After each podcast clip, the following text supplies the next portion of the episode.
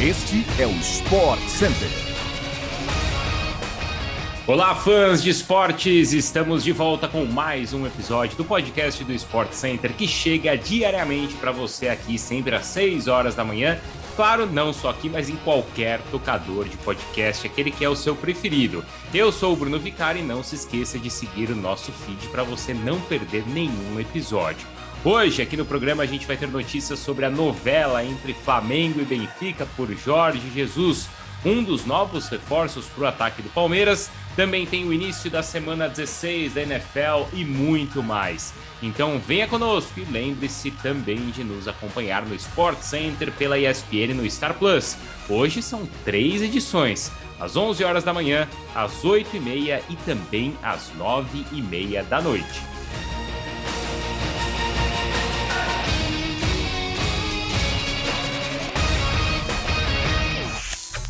Vamos lá então, pessoal, com tudo, porque hoje o nosso programa começa com mais um capítulo da novela entre Flamengo, Benfica e Jorge Jesus. Depois do vazamento da notícia do encontro entre o técnico português e dirigentes do clube da Gávea em Portugal, o Benfica divulgou um comunicado garantindo a permanência do Mister em Portugal. O texto publicado no site oficial do clube afirma que qualquer rumor sobre a saída de JJ do Benfica é falso e descabido, além de negar as notícias de que o treinador teria respondido sim sobre sua volta ao Flamengo neste encontro. O Benfica também garantiu que o objetivo do treinador é voltar a ser campeão pelo Clube do Estádio da Luz. O auxiliar de JJ, João de Deus, confirmou sim a existência do encontro em entrevista coletiva e disse que a reunião teve o aval do presidente Rui Costa do Benfica.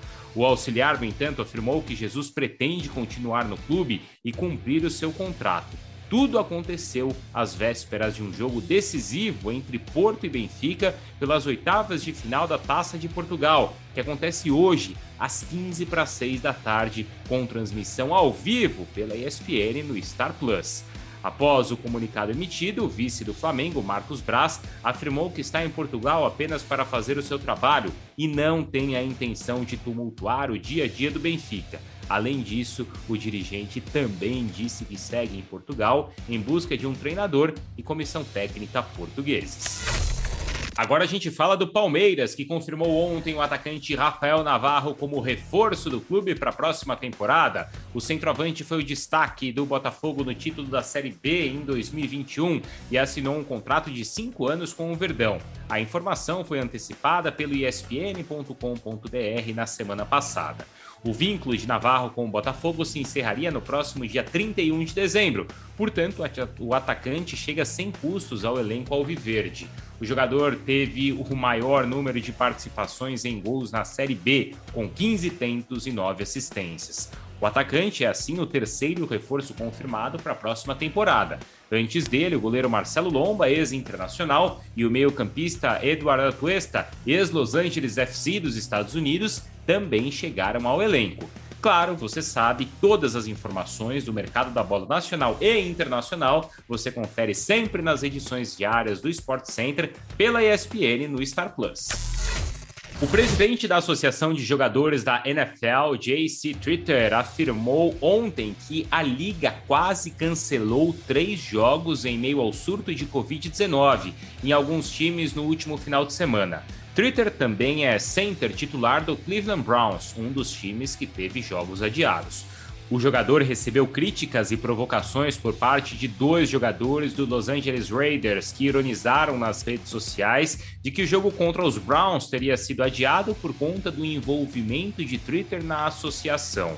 A partida aconteceu na última segunda-feira e os Browns tiveram 22 jogadores na lista de Covid, sendo 10 deles titulares. Os Raiders venceram por 16 a 14.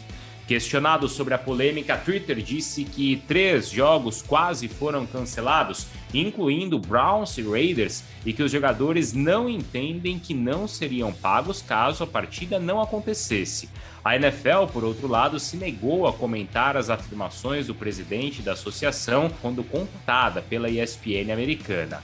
A semana 16 da NFL começa já nesta quinta-feira, quando o San Francisco 49ers visita o Tennessee Titans às 10h20 da noite, com transmissão ao vivo pela ESPN no Star Plus. Agora mais do futebol brasileiro. O presidente do Atlético Mineiro, Sérgio Coelho, falou ontem sobre o possível interesse do Corinthians no atacante Diego Costa. O dirigente do Galo assegurou que não há nenhuma negociação em andamento pelo centroavante e que o clube está satisfeito com o Diego. Além disso, ele também ressaltou que o atacante não procurou a diretoria para rescindir o contrato ou para falar sobre a procura de outro clube mesmo admitindo que não quer nenhum funcionário ou atleta insatisfeito no Clube Mineiro, Coelho disse que reforçar um rival sem ter nada em troca seria um mau negócio para o Galo. Neste caso, sem algum retorno financeiro ou algum atleta chegando ao Clube Mineiro como contrapartida, o presidente do Galo afirma que a chance de negociação de Diego Costa é zero. A NBA anunciou ontem um adiamento de mais duas partidas da liga nesta semana, totalizando nove jogos remarcados devido ao alto número de casos de Covid-19 entre os jogadores. As partidas entre Toronto Raptors e Portland Trail Blazers, que seria realizada ontem, e também entre Brooklyn Nets e o mesmo Portland, inicialmente marcada para hoje, foram adiadas. Tanto os Raptors quanto os Nets não têm um mínimo de oito jogadores para as partidas que seriam realizadas nessa semana. No total, já são mais de 100 jogadores que passaram ou estão no protocolo de saúde e segurança da NBA no mês de dezembro. O comissário da NBA, Adam Silver, também disse nesta semana que a liga não vê motivos para paralisar a temporada neste momento. Ele afirmou que a liga tem cerca de 65% de jogadores vacinados com a terceira dose e que está em discussões para aumentar esse número. Além disso, Silver também afirmou que, devido à transmissão do vírus ao redor do mundo, ficou óbvio que teremos que aprender a conviver com ele, foi o que disse o dirigente. A NBA vive um surto de Covid-19 em dezembro, antes do dia midiático mais importante da temporada para o basquete do mundo, a rodada de Natal, que terá cinco jogos no próximo dia 25.